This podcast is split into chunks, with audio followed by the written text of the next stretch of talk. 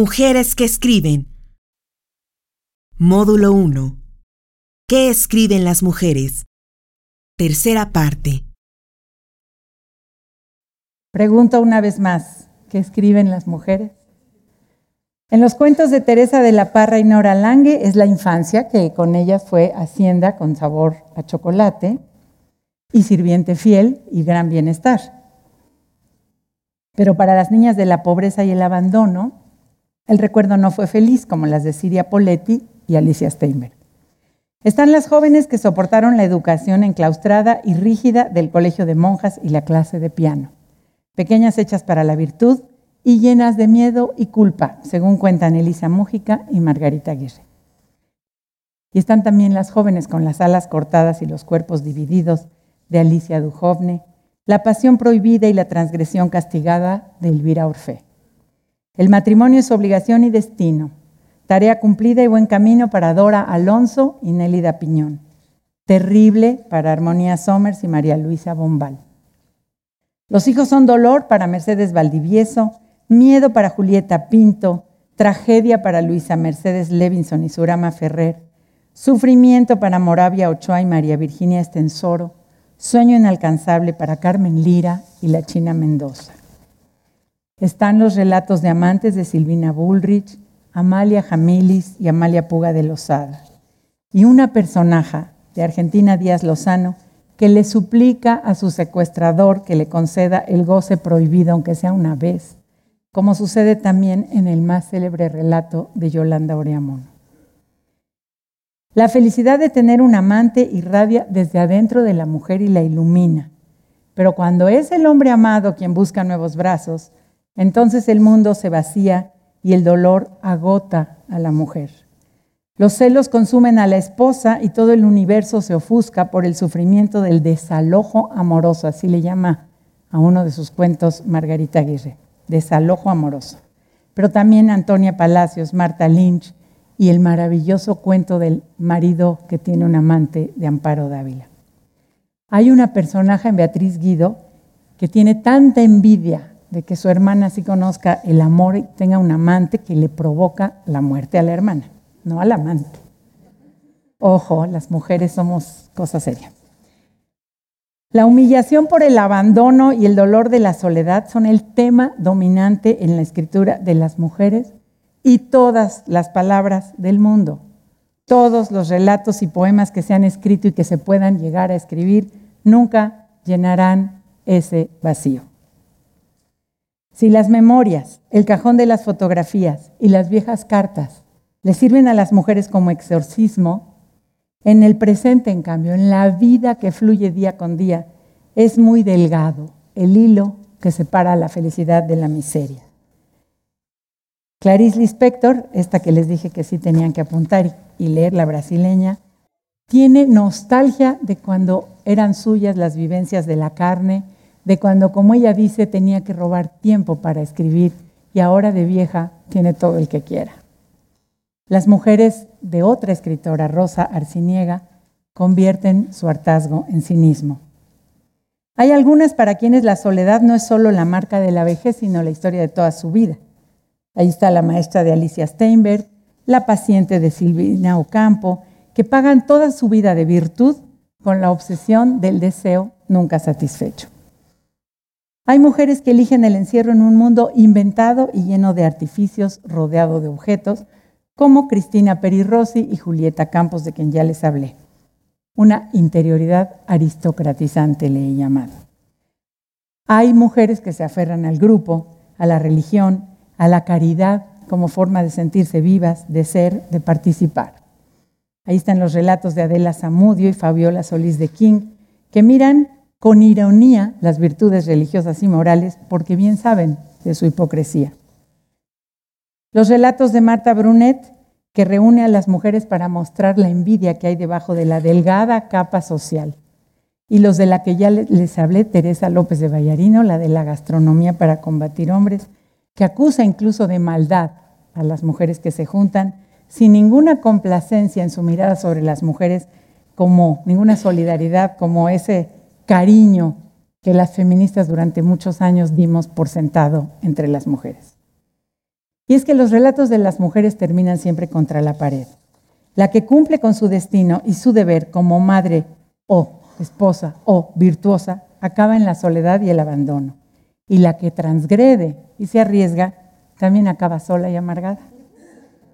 Así que esas cosas que nos preguntaba Rosario Castellanos, pues no son inocentes. El tema del sexo, como el sexo mismo, aparece velado en la literatura de las mujeres. Entre una tradición de heroínas románticas siempre trágicas, María, Clemencia, Amalia, que son escritas por hombres, y una tradición donde solo el hombre puede apagar a voluntad las pasiones encendidas de las mujeres, Madame Bovary, Lady Chatterley, Doña Flor. Las escritoras miran al sexo con curiosidad y deseo, con un intenso erotismo contenido, como el que expresan los poemas de Alfonsina Storni y los relatos de Ligia Fagundes Telles, en los que una mujer es al mismo tiempo motivo de lujuria y motivo de desprecio por eso. Pasiones contenidas y miedo. Esta es la mujer sobre todo cuando envejece. ¿Qué diferencia con los hombres? El bate, el poeta López Velarde, mexicano, confiaba en que cuando él fuera viejo, las ingenuas provincianas se iban a ocupar de su dulce persona. Dice así, comillas, cuando mi vida se halle desahuciada por todos, iré por los caminos por donde vais cantando los más sonoros trinos y en fraternal confianza ceñiré vuestro talle. Teresinca Pereira, la escritora, sabe que a ella no le va a pasar eso y que si quiere placer no le queda otra que masturbarse. ¿Cuál es el momento en la vida de una mujer en el que se convierte en soltera virtuosa, señora de su casa, madre de familia, amante o prostituta, o se queda a vestir santos, como decimos brutalmente en castellano? ¿Cómo y por qué se da cada camino? ¿Es acaso una elección? Rosario Ferré mide a través de sus dos Isabeles la moral, el placer, la virtud y el pecado. El eje sobre el cual se decide si una mujer va a ser virtuosa o pecadora es como escribe con ironía Marta Lynch, la belleza, o como cuenta María Vice, que les acabo de leer, la fealdad. La mujer es un objeto en venta de cuyo cuerpo, cara, pelo dependen sus mejores o peores posibilidades. Una vida, muchas vidas, se han decidido por el tamaño de la cintura y de los pechos, por el color de los ojos y el largo del cabello. Y en el final, la muerte. Con ella se cierra el ciclo que se abrió con las memorias de infancia y que recorrió las distintas etapas y posibilidades en las vidas de las mujeres. Pero la relación de la mujer con la muerte aparece poco en palabras. Ahí está el relato de Leonor Paz y Paz que se burla de su falso suicidio, o el de Anairis Chávez que sufre por el deceso de sus seres queridos. Pero de la muerte se habla poco. Incluso en español decimos ya se fue, no decimos se murió. Pero esa muerte de la que se habla poco está presente mucho en las mujeres que escriben, aunque no en sus textos los suicidios de Dolores Ventimilla y María Monbel, de Alfonsina Storni y Alejandra Pizarnik, para no hablar de las europeas que conocemos como Virginia, la norteamericana Platt, la norteamericana Sexton. Y está también la locura, la locura de Mercedes Cabello, el exilio de Clorinda Mato, el asesinato de Delmira Agustini, en fin, unir y venir entre el cielo y el infierno, como escribió Amparo Dávila. Eso es la escritura de las mujeres que escriben. En conclusión, las mujeres escriben de las realidades de su vida y de sus emociones íntimas. El transcurrir de la experiencia entre la soledad y el miedo, el amor y la muerte, la locura y el sueño, dijo Amparo Dávila. Al hacer la lectura de los escritos de las mujeres, se hace evidente, y espero que haya quedado evidente con lo que he dicho y leído, que esta escritura tiene características comunes, semejanzas en temas, unidad en valores, en convenciones, en experiencias, en deseos, que corresponden a unas preocupaciones que evidentemente son de clase y que expresan la particular condición de la mujer dentro de esa clase, pero que en muchos casos se pueden ampliar. Por eso siempre me gusta decir que no estamos hablando de las mujeres, que es un mundo infinito, 52% de la población, pero sí de la mujer como un concepto. La reproducción de valores sociales en el seno de la familia y la dominación sexual son la esencia de esta escritura.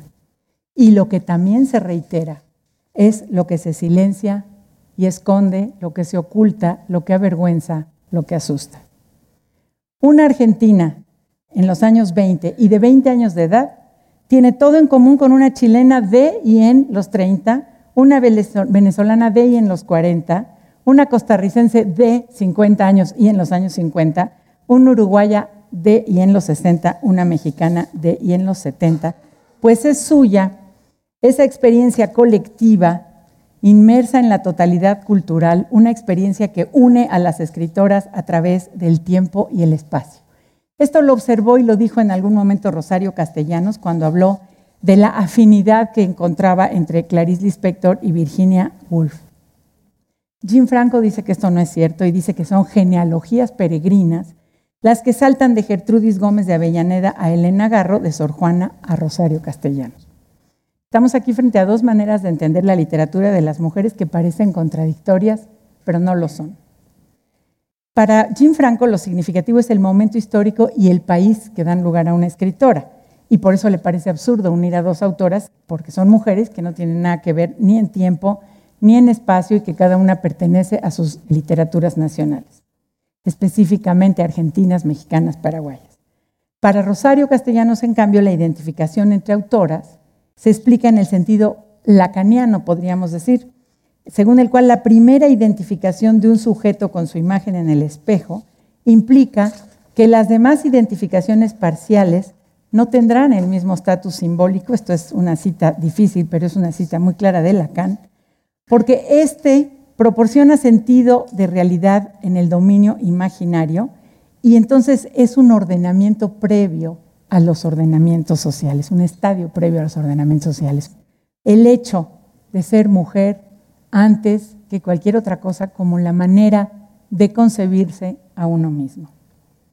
Por eso, porque yo estoy de acuerdo con esta tesis de Lacan, que es también la de Virginia Woolf, que es también la de Freud, que es también la de Octavio Paz, que es también la nuestra, pensamos que hay una base temática compartida en las mujeres, aunque lo escriban de manera distinta unas con sencillez, otras con sofisticación, unas con mirada urbana, otras provinciana, unas con lenguaje antiguo, otras con vanguardia, unas preocupadas por lo real, otras por lo onírico, unas simpáticas, otras desesperadas, unas con tonos confesionales, otras como si fuera una historia ajena a ellas. Un texto no es su autor, dicen los académicos que estudian literatura, pero las mujeres que están en los escritos están ahí presentes en sus poemas y relatos son el personaje, son el narrador, son el autor.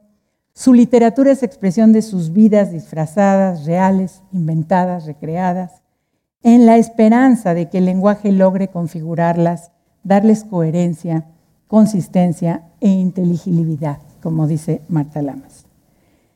La palabra en los textos de las mujeres carga con su significación, con lo que informa no se puede separar de su creadora, no puede separar la creación de la creadora.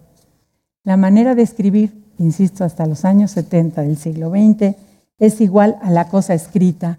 Ambas participan en un juego de espejos, proyectan los anhelos de sus creadores, son sus radiografías la suma de sus secretos. Las experiencias de la feminidad son el tema de la escritura de las mujeres y no podría ser de otro modo un indio, un joven, un negro, un blanco heterosexual. Cada quien ve el mundo desde su lugar en el mapa, como decía la feminista Ned Kolodny, desde su clase, género, color de piel, momento histórico. Los temas de las mujeres, como dijo la misma Kolodny, no podían ser otros que el círculo de la costura y no el barco ballenero, la guardería infantil y no la oficina del abogado. Las mujeres escriben de manera diferente a los hombres porque, como dijo Virginia, están escribiendo desde el punto de vista con el que ve la vida la mujer. Y no podría ser de otra forma porque desde ahí se apropia de la realidad y la transforma en subjetividad. Eso lo han dicho desde Freud hasta Lacan. Y la subjetividad se transmuta en literatura, decía Paz, se transforma en arte. La escritora como ente social de un grupo particular Posee una visión de la realidad diferente a la de los hombres, dice Lucía Guerra Cunningham, y al nacer las mujeres adquirimos esa identidad porque vivimos en el mundo que nos hace ser y sentirnos mujeres con lo que esto quiera decir en cada cultura y en cada momento de la historia. Pero además nos lo evidencia constantemente a lo largo de nuestra vida. Por eso los sistemas de género son sistemas de construcción de sentido. Dicho de otro modo, biología y realidad social y psicológica son responsables del lugar distinto que han ocupado las mujeres y desde el cual viven la vida y escriben la literatura. Este lugar ha significado un acceso diferente a todos los bienes reales y simbólicos en el mundo y en una configuración subjetiva distinta a lo de los hombres.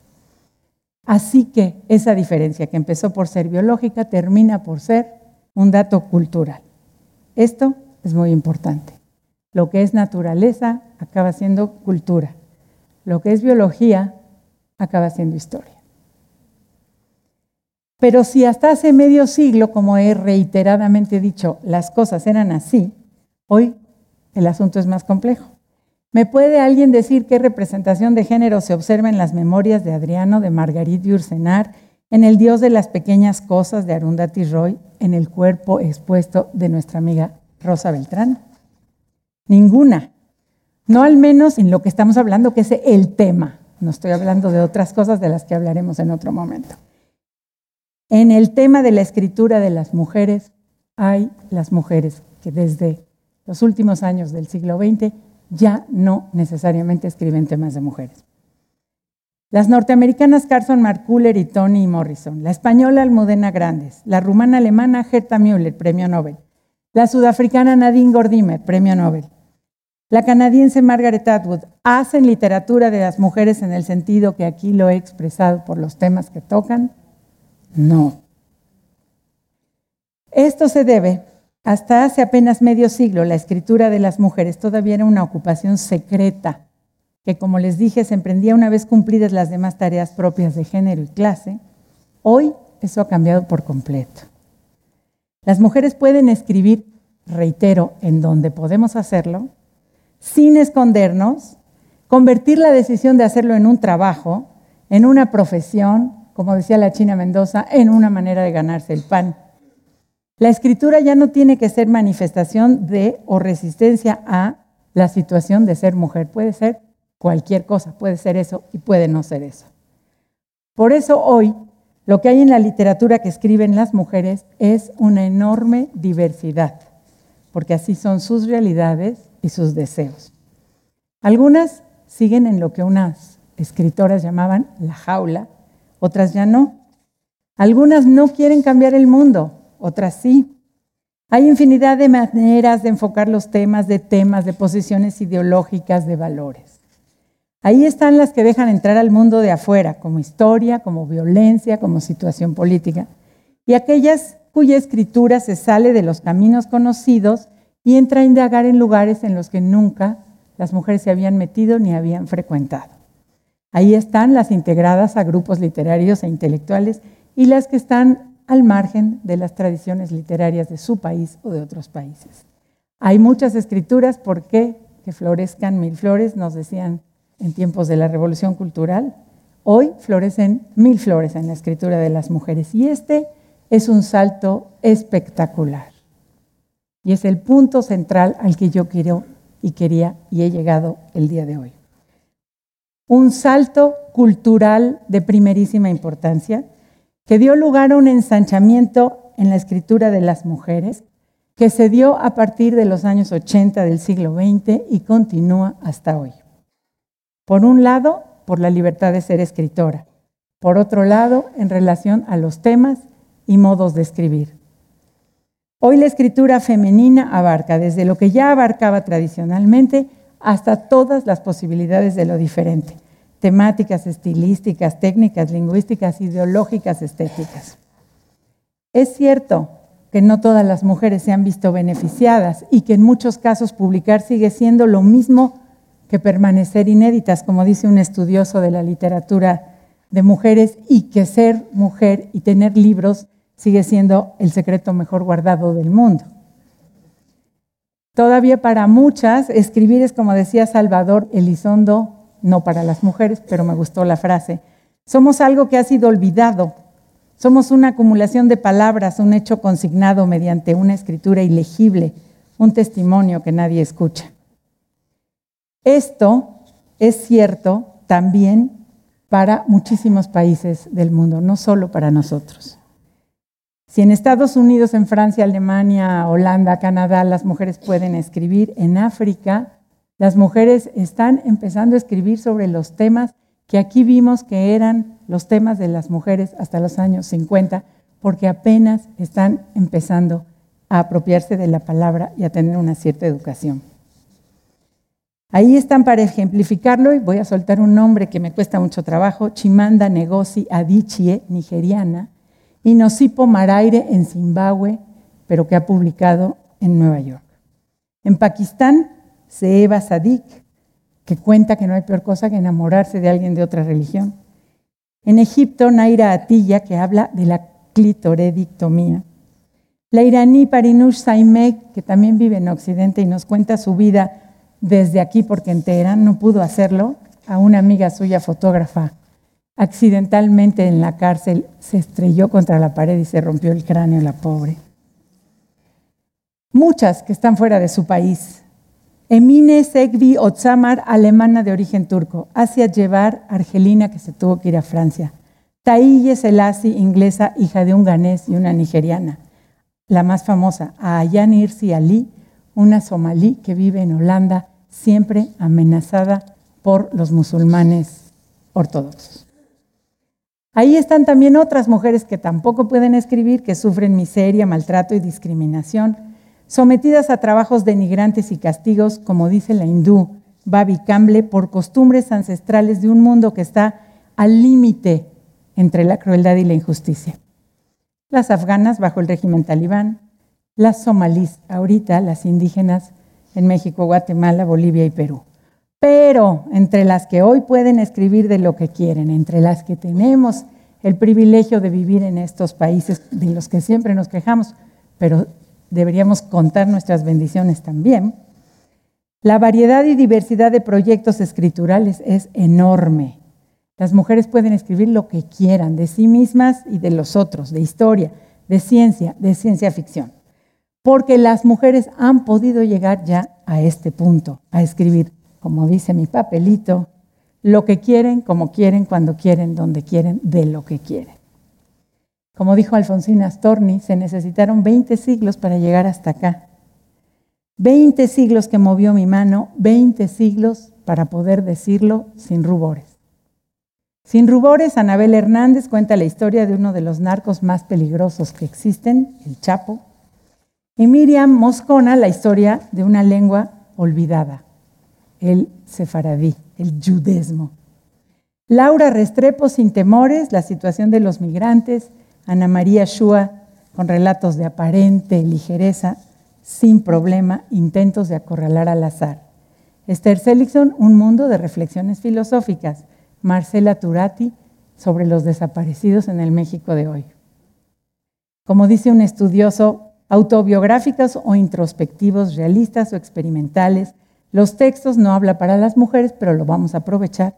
Se distinguen por la finalidad con que siguen las pendientes de sus propias preocupaciones, por la manera de problematizar sus relaciones con el lenguaje, o por la voluntad desmitologizante con que se abocan a indagar en el cuerpo social del que forman parte. Como dije usando palabras de Lucía Guerra Cunningham, hoy nos hemos apropiado del derecho a crear nuestras propias ficciones como un modo fugaz de vislumbrar una identidad más allá de todo lo adscrito, el salto espectacular, cultural del que les he hablado. Termino entonces esta primera sesión de nuestro curso en la que me pregunté a qué escriben las mujeres diciendo esto. A lo largo de la historia pudimos identificar con claridad los temas, lo que escriben las mujeres. En tiempos recientes, sin embargo, la escritura de las mujeres ha dado un salto tan espectacular y es tan diversa que siguen vivos los temas que siempre habíamos tratado, los temas de mujeres. Por ejemplo, ahí está El tiempo entre costuras de la española María Dueñas, los relatos de la mexicana Ángeles Mastreta y de la hindú Bharati Mukherjee, o relatos que con el mismo tema están construidos de manera mucho más compleja, como La vida de tres generaciones de mujeres chinas en Cisnes Salvajes de Jung Chang, las novelas de Amitan sobre la salida de su madre y las amigas de su madre de China en guerra, El Club de la Buena Estrella, La esposa del Dios del Fuego, las novelas de Bárbara Kingsolver sobre la vida de una mujer y los tres hijos de un predicador en el Congo, se llama La Biblia envenenada, un libro prodigioso. Las historias de la familia cuando cayó el imperio turco de Kenise Murad, la princesa muerta, no me acuerdo cómo se llama la segunda parte sobre la vida de su padre, esta es sobre la vida de su madre. Cierto, en Valdapur, el reino de Valdapur o la vida en Valdapur. Las sagas familiares que recorren familias enteras por varias generaciones, como lo que les dije que ahora hacía Julieta Campos, lo que acaba de hacer también hace unos años Rosario Ferré, Rani Manica en Malasia, Marisé Conde en África, Yannick Lagens en Haití, Shifra Horn en Israel. Pero también existen otras mujeres que están escribiendo, como dije, temas que antes no habían sido frecuentados por las mujeres. Gerta Müller, en tierras bajas, hablando lo que fue la vida en la Rumania, donde nació en épocas de Ceausescu. Sofía Oxkanen, una finlandesa que todo el tiempo nos está enseñando en sus novelas Purga, y creo que la otra se llama Cuando las palomas cayeron del cielo, el horror que ha sido la vida en esas zonas desde el estalinismo hasta la caída del imperio soviético. Y la premio Nobel de hoy, Svetlana Alexievich, en sus libros Los hijos del zinc, Las voces de Chernobyl, La guerra no tiene rostro femenino. Todas ellas recogen historias de sus países fuera de versiones oficiales, relatando atrocidades y horrores. Y en ellas hay voces de mujeres, pero también hay todo lo demás. No son nada más esos temas de mujeres, sino son los temas terribles de la guerra, de la muerte, de la vida cotidiana que no existe más o que sí existe, pero muy modificada. Entonces termino esto hoy diciendo que esto es lo que les quería decir hoy, lo que escriben las mujeres. En la próxima sesión quiero hablar de cómo lo escriben, en la siguiente de para qué lo escriben. Muchas gracias.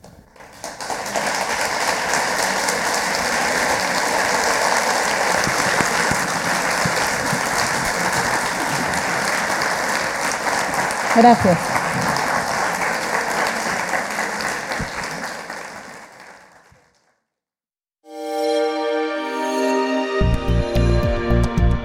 Descarga Cultura. Descarga Cultura. Punto UNAM.